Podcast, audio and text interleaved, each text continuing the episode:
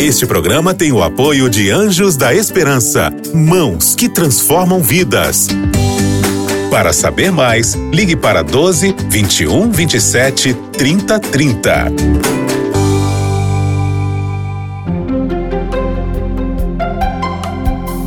Lições da Bíblia. Você está aqui conosco no Lições da Bíblia. Aqui é o pastor Alceu, sou pastor aqui na TV Novo Tempo e é um privilégio estar com você agora, aonde você está aí, para nós lembrarmos as lições de Cristo quando esteve aqui na terra. E eu quero já apresentar para você os nossos convidados desta semana aqui no Lições da Bíblia. Estamos aqui com o pastor André Vasconcelos. Bem-vindo ao programa Lições da Bíblia. Muito obrigado, pastor. E também o pastor Michelson Borges. Bem-vindo a esta semana aqui no Lições da Bíblia. Obrigado, pastor. É um prazer retornar aqui ao programa. Olha, amigos, quando a gente vai estudar a Bíblia, a gente sempre clama a iluminação do céu. E eu quero convidá-los agora para nós orarmos. Pastor Michelson, pode orar conosco? Ok, vamos orar. Bondoso Deus, eterno Pai, nosso Criador, nós te louvamos, Senhor, pelo privilégio que temos de abrir a tua palavra e de extrair dela lições e também motivação para a nossa vida. Que tu estejas conosco neste momento, aqui neste programa, que possamos é, tocar nos pontos mais importantes aqui deste guia de estudos e que isso seja uma bênção na vida das pessoas que estão nos assistindo. É o que nós pedimos agradecidos, em nome de Jesus. Amém. Amém. Amém. Quero convidar você a pegar o seu guia de estudos, pegar a sua Bíblia, porque a partir de agora nós vamos nos aprofundar um pouquinho mais nas lições deixadas pelo Mestre dos Mestres.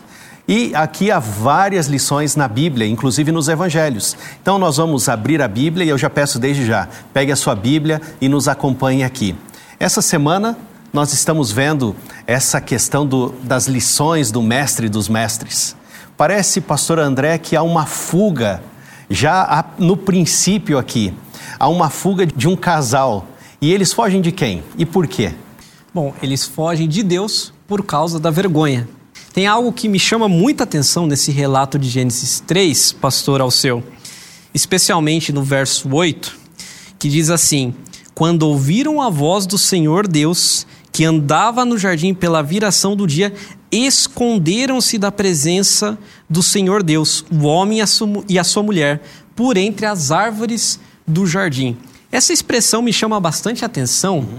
porque no original nós encontramos em hebraico escrito Betor Etz Hagam. Literalmente seria assim, no meio da árvore, no singular, do jardim. Por que, que essa expressão é interessante? Porque essa palavrinha Betor, no meio, aparece algumas vezes no relato de Gênesis 2 e de Gênesis 3, referindo-se à árvore do bem e do mal, do conhecimento do bem e do mal, e à árvore da vida que estavam no meio do jardim. Por isso, até alguns intérpretes judeus, por exemplo, o rabino Abravanel, vai dizer que Adão e Eva, depois de pecarem, se esconderam no meio da árvore do conhecimento do bem e do mal.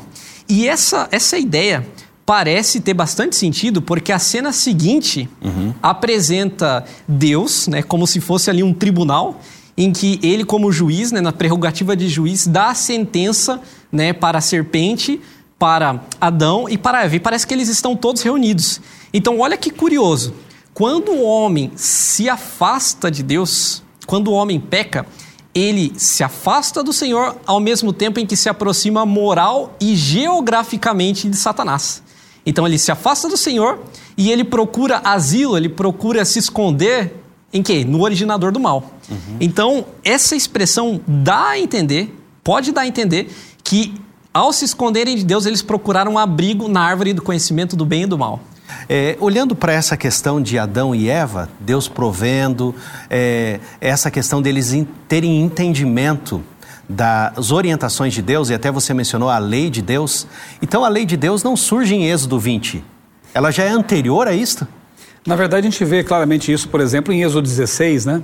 O maná caía seis dias, né? E no sétimo não caía. Então já tinha uma lição prática, objetiva ali de que o sábado deveria ser obedecido. E mesmo em Gênesis capítulo 2, versos 1 a 3, a gente vê ali o próprio Deus estabelecendo o descanso, né? A pausa, o shabat, né? Uhum. É, lá em Êxodo 20, digamos assim, é formalizado em texto, né? Então Deus escreve com o seu dedo em tábuas para eternizar também um, um, conteúdo que seria de pedra. passado de, de oralmente, né? Então ele coloca ali numa, num material durável e em palavras inteligíveis, né? Para os seres humanos. Então a lei ela é colocada ali, mas já existia. Por exemplo, José no Egito, uhum. antes, né? Da, da, promulgação da lei lá no Sinai. Como que José no Egito sabia que adulterar com a esposa de Potifar consistia num uh, pecado? Uhum. Ele diz: Como eu posso pecar contra o meu Deus? Se não havia ainda as tábuas da lei. É porque a lei já existia, o conceito de lei. É, Satanás quebrou a lei no céu, né? E ele foi expulso lá por esse motivo. Então, repito, em Êxodo 20, ela é apenas escrita em tábuas, mas os mandamentos já são eternos, né? São eternos. Muito bem. Olha, há uma fuga aqui. Adão e Eva fogem de Deus. Deus vem ao encontro deles. Deus vem para resgatá-los e faz com que caiam em si. Agora, uma outra fuga aqui que aparece também no nosso guia. Um homem, um herói da fé, né? O nome dele é Jacó, mas ele está fugindo e ele para para descansar nessa fuga, puxa uma pedra ali, deita com a cabeça na pedra. A Bíblia até fala, a Bíblia é interessante demais, dá, dá detalhes, né? Um travesseiro, usou a pedra de travesseiro. E naquela fuga, que a gente está falando de Jacó, Jacó foge do seu irmão por causa do problema com a primogenitura. E é interessante demais a, essa história porque Jacó tinha uma propensão à espiritualidade. E parece que Esaú uma propensão a lidar com, as, com os recursos, com as propriedades, com a administração. Jacó queria a vida espiritual e por isso ele vai em busca da primogenitura e tem até a promessa na Bíblia. Uhum. Agora, ele roubou, é assim que diz a Bíblia. Ele roubou a primogenitura numa artimanha. Amigos, ele foge. Agora, o que, que acontece nessa fuga desesperada? Nesse momento da pedra, ele tem, parece que uma visão. O que, que aconteceu aqui? A gente vê Deus de novo indo atrás, né? Do pecador, né? Ele buscando o pecador, né? Só que aqui com um sonho, né? Ele tem um sonho que depois vai ser identificado como, na verdade, uma mais uma das é, ilustrações do ministério de Cristo, né? Porque Jesus é a ponte uhum. entre o céu e a terra. Ele é o único que pode ser a ponte, porque ele é homem-deus, Deus-homem, né? E por essa ponte os anjos descem e sobem, né? Essa escada. Então eu vejo assim com muita é, é muito emocionante isso aqui, né? Assim como Deus foi em busca de Adão e Eva quando caíram, Deus vai em busca do seu filho errante, porque ele não só é, roubou, ele também enganou, né? Enganou o pai. Uma artimanha. Manipulou, né? A mãe participou disso aí, né? E, e, infelizmente ele nunca mais teve, nunca mais viu a própria mãe, né? Então o pecado tem consequências. Uhum. Isso é outro ponto, né? Deus perdoa.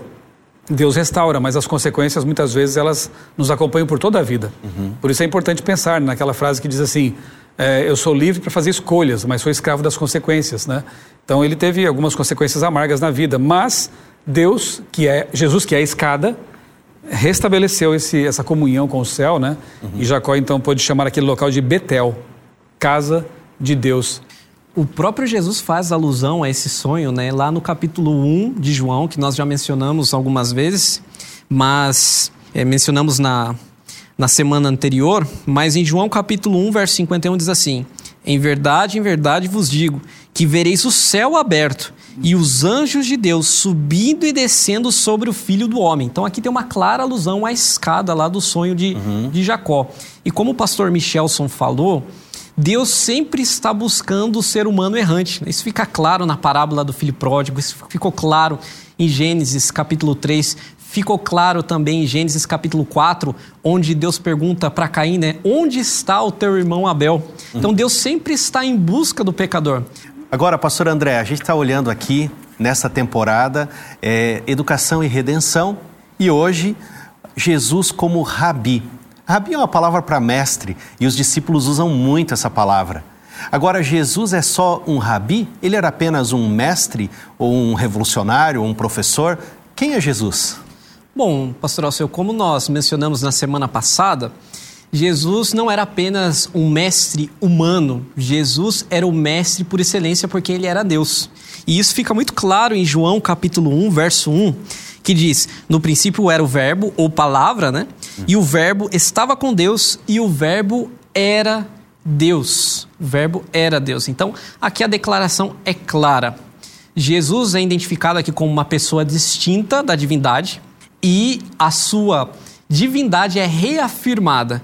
Então, ele é uma pessoa distinta do Pai, Mas assim como o Pai, ele é plenamente Deus. Então Jesus é plenamente homem, mas plenamente Deus. Filipenses 2, 5 a 11 diz: ele assumiu, ele tinha a forma, mesmo subsistindo na forma de Deus, ele assumiu a forma de homem. Então Jesus era o mestre dos mestres, porque era Deus ensinando os seres humanos. E não era um disfarce, né? Não era um faz de conta, não. Eu só sou humano de fazer de conta que. Não, como diziam algumas heresias né, do primeiro século, né, como a, a ideia docetista, de que uhum. ele tinha apenas a aparência uhum. é, de ser humano, mas na verdade ele não era um, um, ser humano.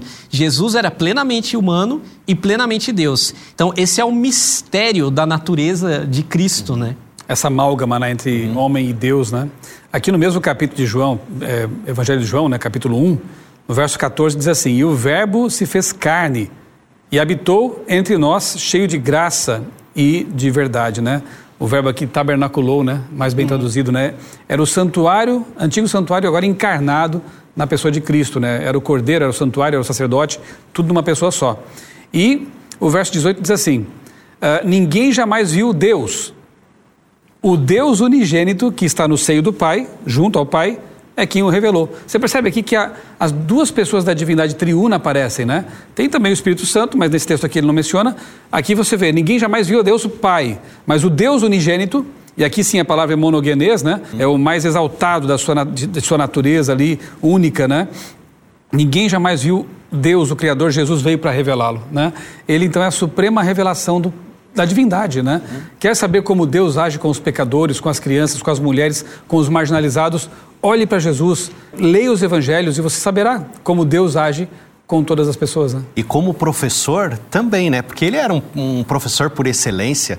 Ele ensina é, coisas práticas, ele ensina valores, ele ensina algo que ele vai deixar um legado. É, Ellen White é minha escritora preferida. Eu gosto muito de ler os escritos de Ellen White. E há uma citação aqui no nosso guia que diz assim: o maior mestre que o mundo já conheceu. Jesus é o maior mestre. Afinal, era Deus. Era Deus, né? Ensinando aquilo que ele criou ele ensinou aquilo que ele criou. Por isso, na beira da praia, por isso a questão da semente. Uhum. Há uma citação no livro Educação, de Ellen White, que ela diz assim: que Deus é capaz de ver um carvalho, uma árvore poderosa, numa pequena sementinha, e macieira numa semente de maçã. É, isso me impressiona o coração. E essas lições Jesus extraía da natureza. Agora tem uma mulher, e as mulheres aparecem na Bíblia, e Jesus tratou assim de forma muito assim agradável às mulheres, ele foi solidário às mulheres, ele teve compaixão das mulheres e ele apresentou as mulheres como criadas por Deus. Mas tem uma mulher que retrucou Jesus. E o nosso guia até fala: a mulher que retrucou. Ela era da região de Tiro e Sidom, ela gostava de pets, né? Parece que ela tem um cachorrinho aqui, né, pastor Michelson? É interessante demais essa, essa passagem aqui, porque Jesus, como mestre, ele sempre arrancava reações, né? E levava as pessoas a refletir. E eu, eu gosto de pensar nessa história aqui como mais um exemplo de contextualização perfeita, né? Ele faz com que os discípulos pensem, levando em conta o background cultural deles, e faz com que a mulher Ciro Fenícia pense, levando em conta o background cultural dela, que podemos chamar de pagã, não era da nação ali dos judeus, né? Então ele fala assim, olha, eu não posso dar o pão, né? Porque ela vem pedir algo para Jesus. Uhum. E eu não posso dar o pão né, do, do, dos meus filhos para os cachorros, para os cachorrinhos. Bom, judeus que não tinham contato com cães, né? Porque eles tinham como animais imundos, né? Tinha cães lá, mas não eram pets, uhum. né? Uh, ao passo que essa mulher provavelmente tinha lá seus pets, né? Porque ela conhecia o comportamento deles, tanto é que ela retruca, dizendo assim: Mas Senhor, os cãezinhos comem das migalhas que caem da mesa. Perfeito, né? Uhum. Ele ensina uma lição tremenda para os judeus, para os seus discípulos judeus, de que aquela mulher era também uma filha de Deus, porque ele vai atender o pedido dela, uhum. e ensina para ela, né, que todos têm direitos, mesmo aqueles que se acham cachorrinhos, uhum. né? Ela poderia comer da mesma comida e depois ela é chamada filha. Uhum. Ela é tida como filha mesmo, né? Então, essa lição aqui me fez pensar, pastor, na da semana passada quando a gente estudou lá sobre os magos, né, lá do Oriente, né, que segundo a tradição poderiam ser é, da Pérsia, né, uhum. é, aqueles homens não eram judeus, mas eles tinham as escrituras judaicas, eles liam a Bíblia, digamos assim. Eles eram pessoas sinceras, né? Buscavam. conhecessem a profecia de Balaão que falava que a estrela procederia Exatamente. de Jacó, né? uhum. E com esse conhecimento, eles foram atrás do menino, do Messias. E quando chegam lá, Herodes, que estava imerso na cultura que lhe favorecia, uhum. ele poderia ter encontrado o Messias muito tempo antes, Herodes fica alarmado e os magos ficam felizes. Né? Duas reações. Uhum. Aqui nós vemos também uma mulher pagã, não pertencente ao povo judeu, mas que vai em busca do Messias. Ela ouviu falar dele, uhum. ela tinha algum conhecimento dele. E ela o reconhece como Messias. Então, isso, isso para a gente é uma lição muito séria, né? Nós que nos consideramos é, o povo remanescente, o povo que tem todo o conhecimento, né? Uhum. É, será que estamos dando o valor devido a tudo que nós temos? Porque muitas vezes, pessoas que têm apenas migalhas da verdade dão muito mais valor ao que têm do que aqueles que têm o pão, aqueles, aqueles que têm o alimento completo, tem uma ceia farta na mesa, mas talvez não estejam dedicando tempo para se alimentar disso, né?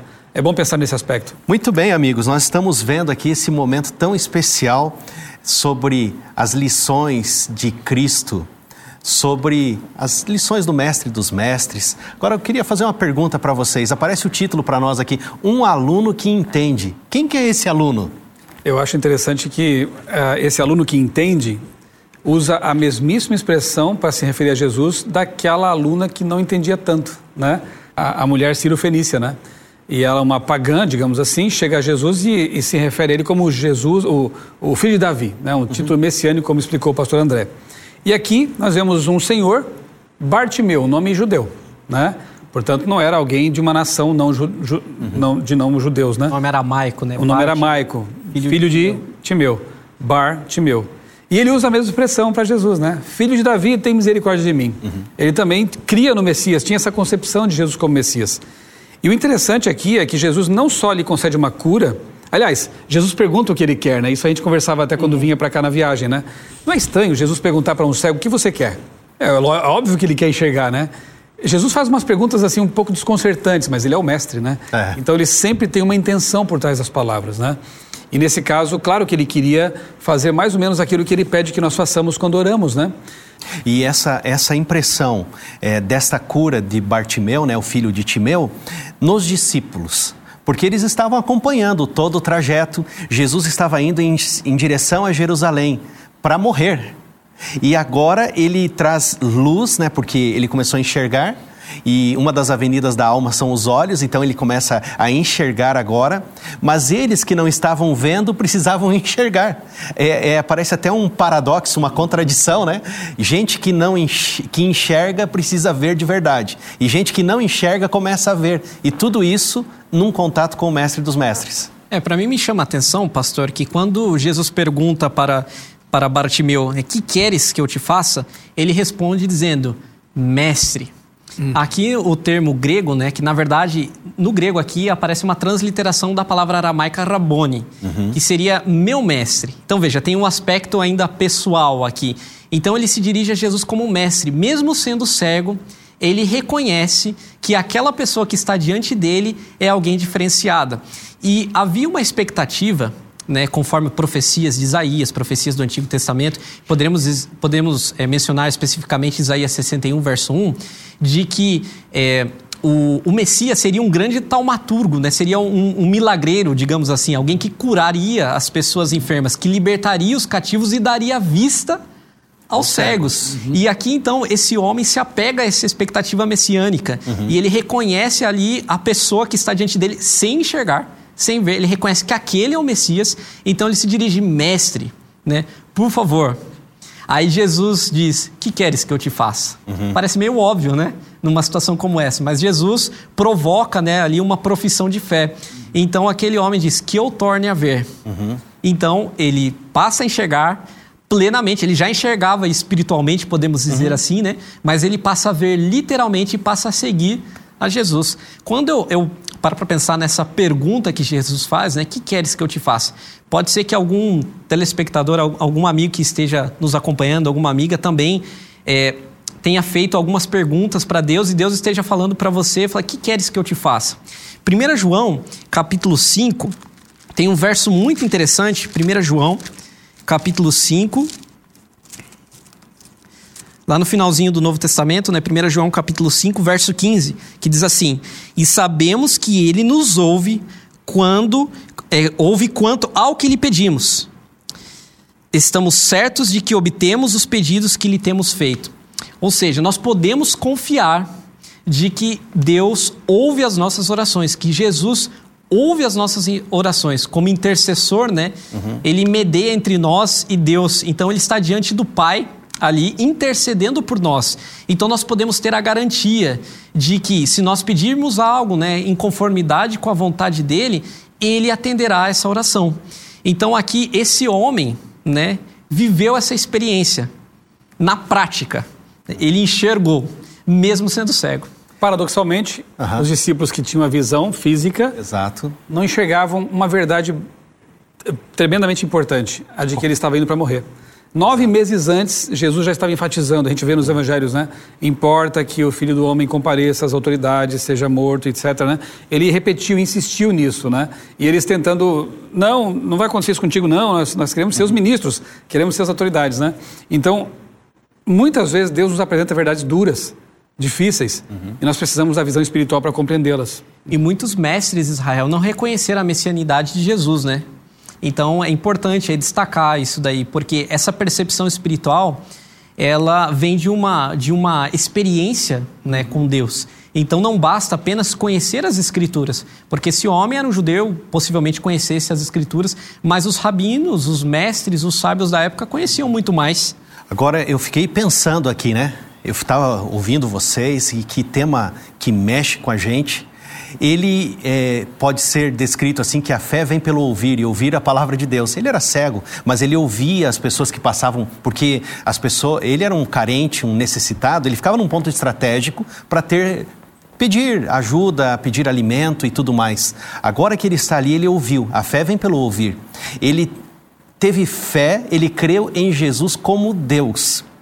A gente olhou e tem um, um, a lição toda, nosso guia aqui vem falando de Jesus como Deus, e a gente falou isso muito claro aqui. Em que aspecto Jesus é o segundo Adão? Essa é a pergunta, porque eu estava pensando, a gente está indo para a conclusão da lição, em que aspecto? Porque ele curou. A gente viu que a obra do Messias era a cura. Ele veio para libertar os cativos. Jesus é o segundo Adão? Exatamente, né? Romanos capítulo 5, né? Paulo vai, em Romanos capítulo 5, Paulo vai argumentar isso exatamente dessa forma, dizendo que ele é o segundo Adão.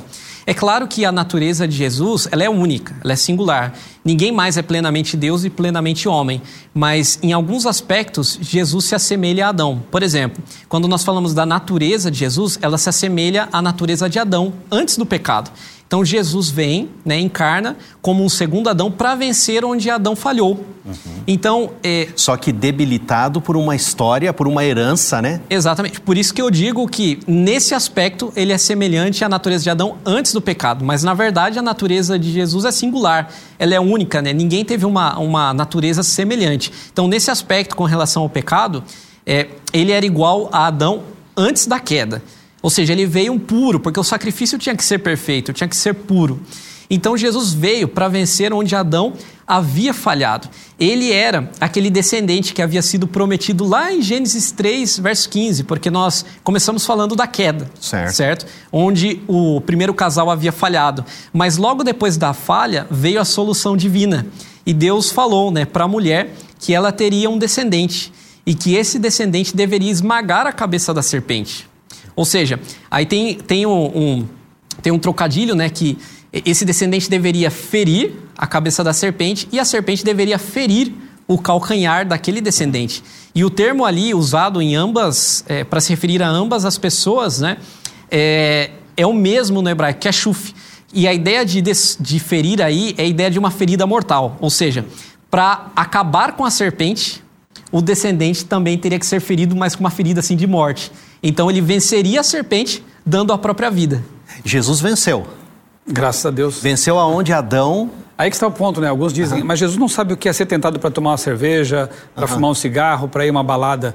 Jesus não veio ser tentado em tudo que nós somos tentados no século XXI. Ele veio para vencer onde Adão caiu, uhum. na desconfiança de Deus, na questão do apetite. Uhum. E no deserto da tentação, ele passa por isso. Né? Ele foi tentado. Só que com a desvantagem de 4 mil anos uhum. de decadência física, né? como você Um contexto também mencionou. deturpado, né? Não era um jardim, era um deserto. Então Jesus veio com toda a desvantagem possível, né? Uh, tecnicamente, alguns discutem sobre pré-lapsarianismo, pós-lapsarianismo. Na verdade, se pensarmos bem, Jesus ele, ele traz as duas coisas em si, né? Porque moralmente, ele tinha a natureza de Adão antes da queda. Uhum. Ele veio perfeito, uhum. mas ele foi, embora não infectado, ele foi afetado pelo pecado em que sentido? Ele sentia fome, sentia frio, sentia solidão, todas as mazelas pelas quais nós também Ele passamos. só não tinha tendência para o pecado. né? Exatamente, é uma, uma, uma natureza diferente, né? Não tinha inclinação para isso. Mas então ele tinha fisicamente essa, essa, esse pós-lapsarianismo Uhum. e, moralmente falando, em sua natureza, né? Ele era pré-lapsariano, digamos assim. Sim, né? antes do lapso, né? Antes da desobediência, Antes né? da queda. Antes da queda, antes do pecado. E interessante demais, então Jesus é o segundo Adão. E isso fica claro. Há uma, alguma outra lição do mestre, dos mestres, que vocês gostariam de frisar para a gente concluir aqui o nosso Lições da Bíblia de hoje? Para mim, um ponto que eu destacaria é que Jesus está sempre com os, ba os braços abertos, né? Então, a, a mensagem bíblica é inclusiva. Então, ele sempre está, está esperando né, que aquele filho que se afastou ou aquela pessoa que nunca o conheceu se aproxime. Então, acho que a grande lição que ele nos deixou aqui é que Deus busca incansavelmente as ovelhas perdidas da casa de Israel. Obrigado. Então, se alguém está longe de, de Deus nesse momento, dos caminhos de Deus, ela não precisa se sentir perdida. Ela pode ir em busca do pastor porque ela vai encontrar é, o redil, ela vai encontrar ali um pastor com os braços abertos para recebê-la. Obrigado, pastor André. Eu vou na Michelson, mesma. Em 15 segundos. Ok, eu vou ler então o Leia. convite do mestre. Ele diz assim em Mateus 11, 28 e 29, né? Venham a mim todos vocês que estão cansados e sobrecarregados. Eu, vos alivi... eu os aliviarei. Tomem sobre vocês o meu jugo e aprendam de mim, porque sou manso e humilde de coração. E vocês acharão descanso para a sua alma. Aprendam de mim. Se nós aprendermos que Ele é o nosso pastor e salvador, nós teremos descanso para a alma. Obrigado, amigos. Que Deus os abençoe. E a você, amigo, eu quero lembrá-lo que na próxima semana nós vamos estar juntos aqui no Lições da Bíblia, porque Jesus veio para buscar e salvar aquilo que estava perdido. Que Deus te abençoe, que Deus te guarde, continue acompanhando o Lições da Bíblia, porque a Bíblia está mais viva do que nunca. Você ouviu Lições da Bíblia. Este programa é um oferecimento da revista Princípios. Entre no nosso site novotempo.com/rádio e peça sua revista totalmente grátis.